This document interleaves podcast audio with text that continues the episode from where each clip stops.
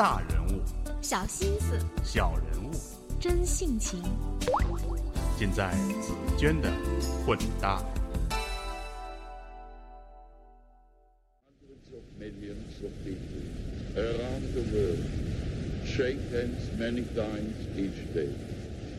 It perhaps 我是紫娟，各位好。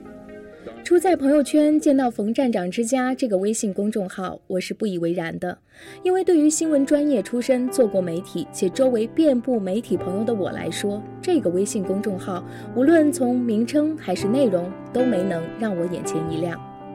直到发现他每天早上六点多雷打不动地出现在朋友圈，没有任何点评，只配一碗米饭，我开始留意他。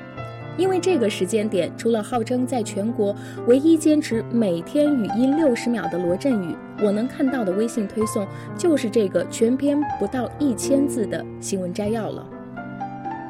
他将每天的新闻分为国内、国际、财经、证券、文化、体育、生活服务、健康养生等五大类别。每个类别下面是从各大新闻网站选编的几条新闻摘要，但就是这看似简单的微信推送，每天的阅读量却都超过十万加，确切的说是二十八万加。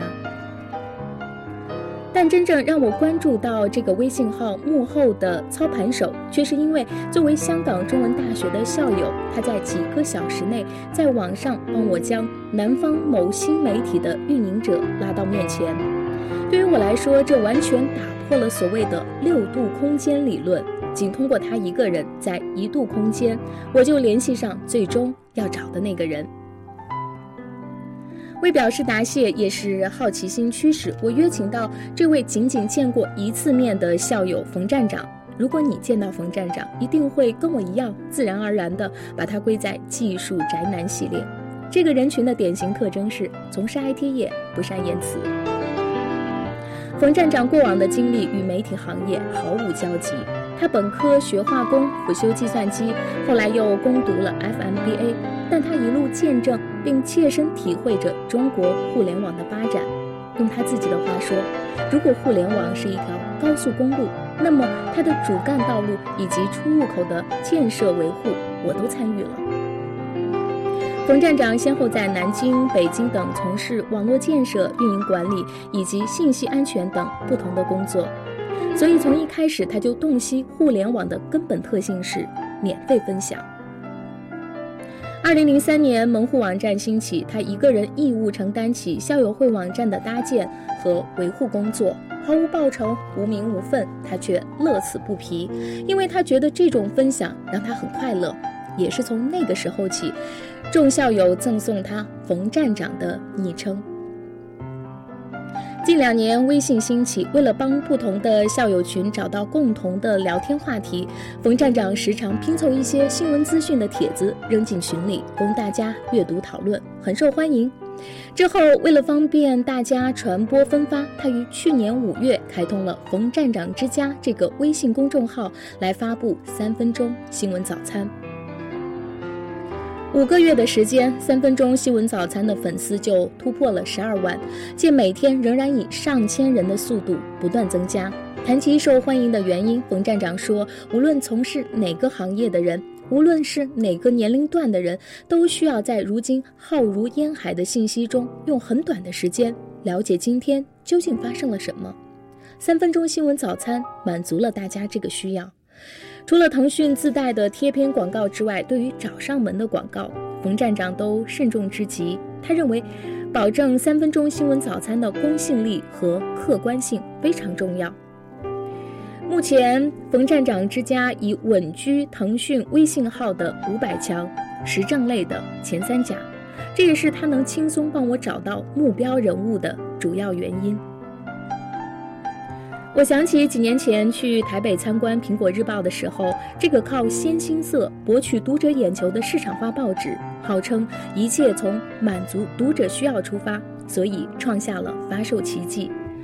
但是如今，一个从来没有学过新闻的人，不靠媚俗，不会高谈阔论，小米加步枪就满足了无数网友对资讯的需求。我对冯站长说。你真的是会让我们全天下的媒体人都羞愧而死。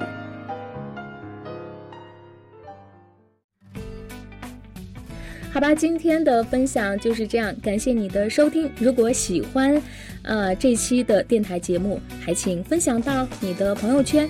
如果想要阅读这篇文章的详细内容还请关注我的微信公众账号紫娟的混搭传播感谢收听拜拜。今天的晨间新闻，什么都没发生。阳光为我的早餐加温。有的时候没有新闻就是好新闻，这样的早晨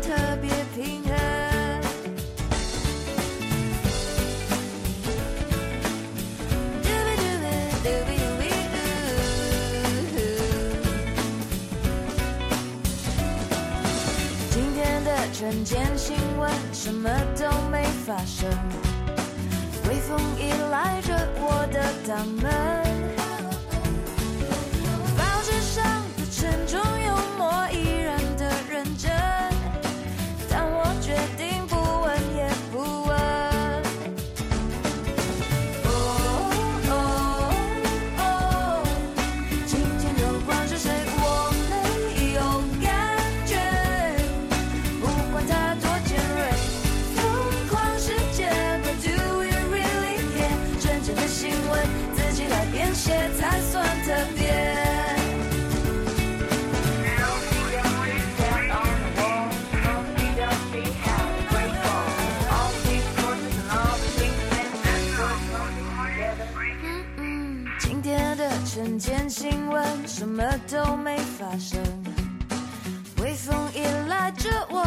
的挡